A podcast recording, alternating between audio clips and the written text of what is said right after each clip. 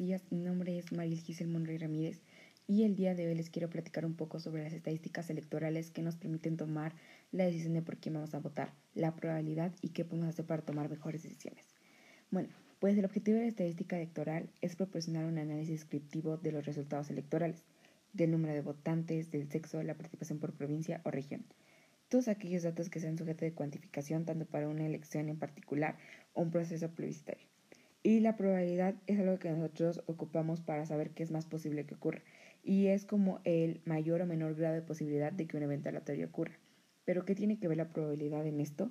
Pues mira, la, con la probabilidad nosotros podemos saber qué tan probable es que gane algún partido o qué tan probable es que se solucione un problema. El conocer la probabilidad de que un evento suceda nos permite tomar decisiones.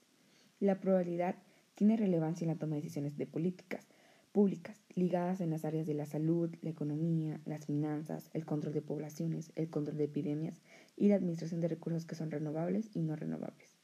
Por eso, es muy importante que nosotros estemos informados de todas las cosas que los partidos políticos nos están ofreciendo o cuáles son las cosas que ellos quieran hacer para mejorar la sociedad y ver si existe una probabilidad de que eso pase. Es por eso que no solo tenemos que dejarnos engañar por las cosas que los partidos nos prometen y es mejor investigar sus estadísticas y si le va a brindar cosas buenas a la sociedad o solamente va a hacer cosas para que se beneficie ese partido. Esa es una recomendación que yo les haría para que todos podamos tomar mejores decisiones y saber por quién vamos a votar y las cosas buenas que vamos a obtener de eso. Espero que este podcast les haya servido de algo y hayan aprendido un poco más. Gracias.